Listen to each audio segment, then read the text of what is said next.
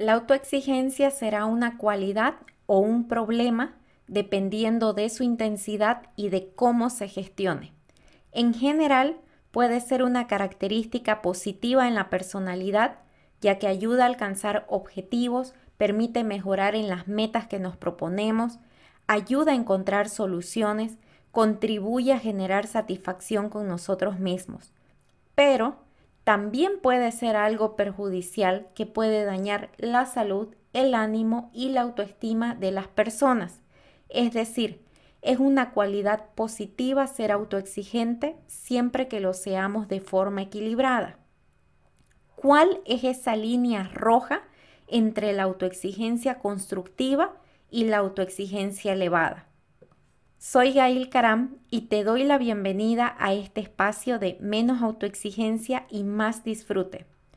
Primeramente quiero invitarte a mi reto gratuito Reduce tu nivel de estrés en 7 días sin invertir demasiado tiempo, donde tendrás 10 minutos diarios de pausa y de presencia para aprender a lograr desde el disfrute.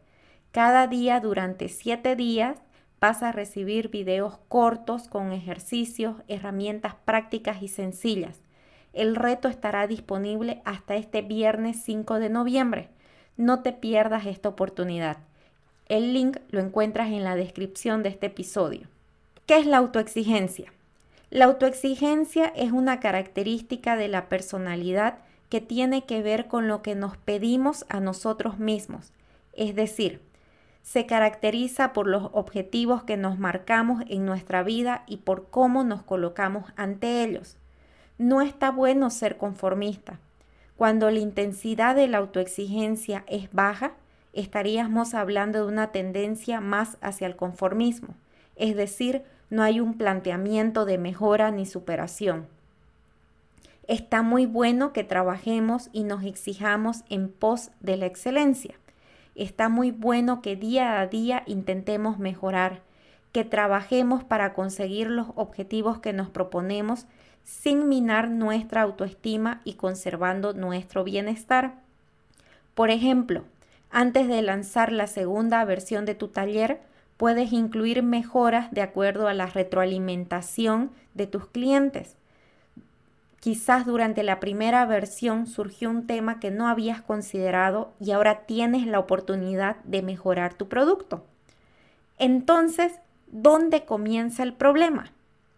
Cuando traspasas la línea entre el disfrute de esas actividades para exigirte por encima de la capacidad de tu mente y de tu cuerpo.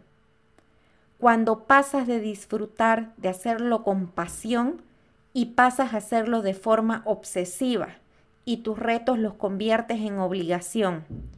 Por ejemplo, cuando comencé a hacer CrossFit me encantó, me apasionó.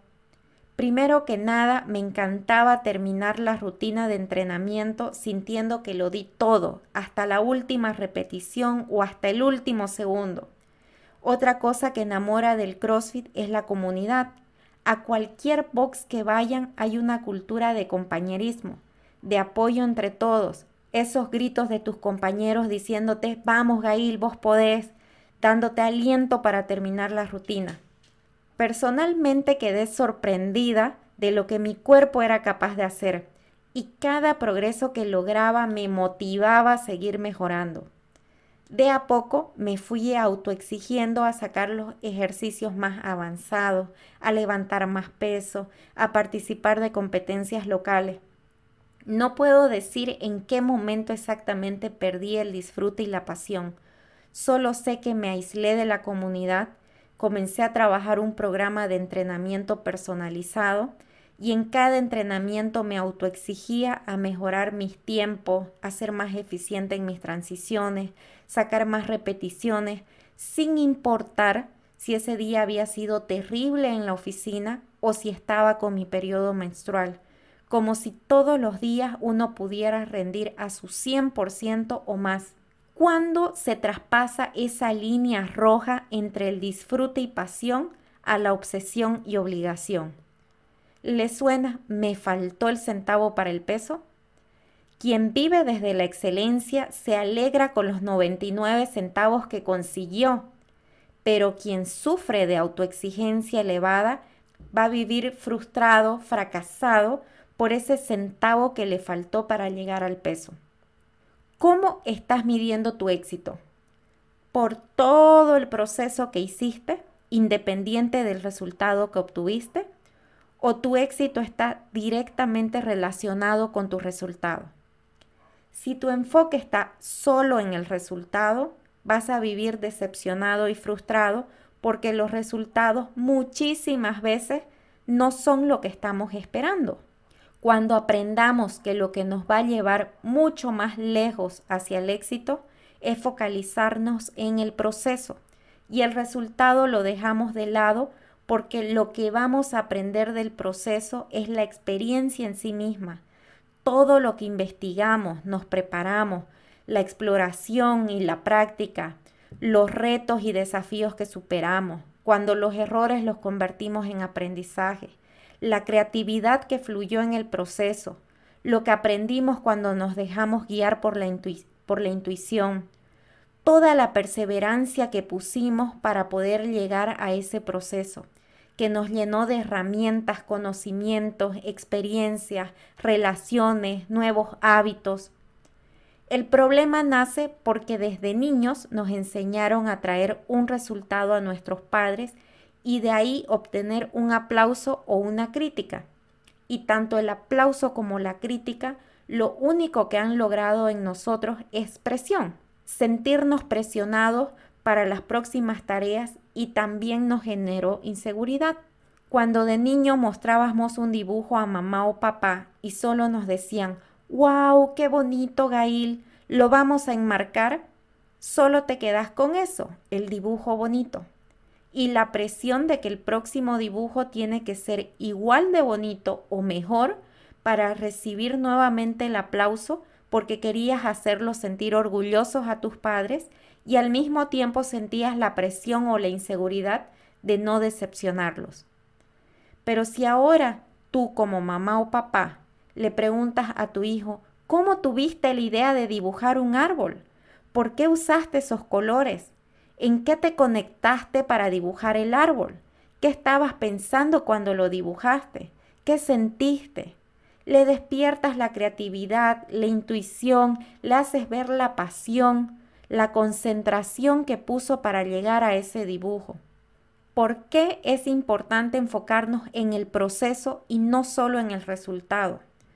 porque simplemente nuestra vida es un constante proceso. Vivimos en un proceso de cambio, de transformación, en donde lo importante de todo esto, lo que te va a hacer crecer, es que te puedas focalizar en todos esos recursos interiores que puedas ir capitalizando para ayudarte en todas las nuevas circunstancias, los nuevos desafíos que se te vayan presentando. Estamos acostumbrados a castigarnos con el debería, porque yo a esta edad ya debería tener mi casa propia, porque yo ya debería haber superado el divorcio, porque ya yo debería tener 100 cupos vendidos, y así yo debería, debería, debería, y nos castigamos con ese juicio constante hacia nosotros mismos. Estamos enfocados en ese resultado yo ya debería tener 10.000 reproducciones en el podcast y no veo el proceso. Y todo proceso tiene su tiempo. Me pierdo de disfrutar cada entrevista, del aporte increíble de cada invitado, del crecimiento personal que estoy logrando, de la cantidad de temas que me estoy nutriendo y de las semillas de transformación que estamos sembrando en los corazones de cientos de personas. Si dejo de enfocarme solo en tener 10.000 reproducciones, me abro a dejarme sorprender por la vida. Si nuestro enfoque está solo en el resultado, estamos metiéndonos presión, presión, presión y nos estamos obligando a rendir por encima de lo que nuestra mente, cuerpo puede en ese momento, lo que estamos provocando es vivir en constante ansiedad y estrés esa presión por acelerar los tiempos, por hacer mil cosas al mismo tiempo. Obligas a tu cuerpo a resolver todos los problemas al mismo tiempo. Adicional a la ansiedad y estrés, le sumas frustración, culpa, vergüenza, porque no estás logrando los resultados que esperas hasta llevarte al colapso. ¿Cómo se puede ir equilibrando la autoexigencia elevada? Reaprender lo aprendido. ¿Qué creencias tienes? Y aquí hago un pequeño paréntesis porque en darnos permiso regalamos un cupo gratuito al curso Reprográmate de Sol Millán, donde se va a trabajar las creencias limitantes para transformarlas en creencias potenciadoras. Y adicional tenemos cinco cupos con el 25% de descuento si estás interesado, envíanos un DM. El curso arranca este viernes 5 de noviembre. Cierro paréntesis. Como te estaba diciendo, ¿qué creencias tienes? ¿Qué paradigmas? ¿Cuáles son tus programas mentales con los que interpretas la vida? Diferenciar entre el estrés positivo del crónico. El estrés es un mecanismo de defensa que nos larga nuestro organismo para activarnos a resolver o enfrentar determinada situación. Es esa reacción para responder a desafíos. El problema está cuando le exigís a tu cuerpo por encima de su capacidad, generando un tremendo cansancio físico y mental por sobreexigencia. ¿Cómo equilibrarlo?